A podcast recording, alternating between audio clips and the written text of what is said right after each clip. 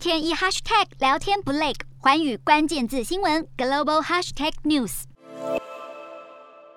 自从新冠疫情爆发以来，一直相当挺中国的世界卫生组织秘书长谭德赛十号忽然表示，中国坚持清零的防疫策略恐怕无法长期持续下去。这是自疫情爆发以来，谭德赛罕见公开评论一国政府的防疫政策。而中国对于世界卫生组织的评论相当不满，不仅联合国官方微博发布谭德赛的评论遭到删除，中国外交部发言人赵立坚也出面回应。而就在外界讨论中国防疫政策是否过于严苛的同时，中国境内出现许多超出防疫范围的争议事件，包括中国当局紧缩民众出国，护照到期不提供换发。近来更传出，机场人员对回国民众严厉盘问，甚至当场剪掉护照。另外，有企业配合防疫实施居家办公，但却要求员工每五分钟要报到一次，总共一天要打卡八十九次。如果不这么做，就会被视为旷职。种种防疫乱象，中国却仍坚持己见，还不允许外界智慧。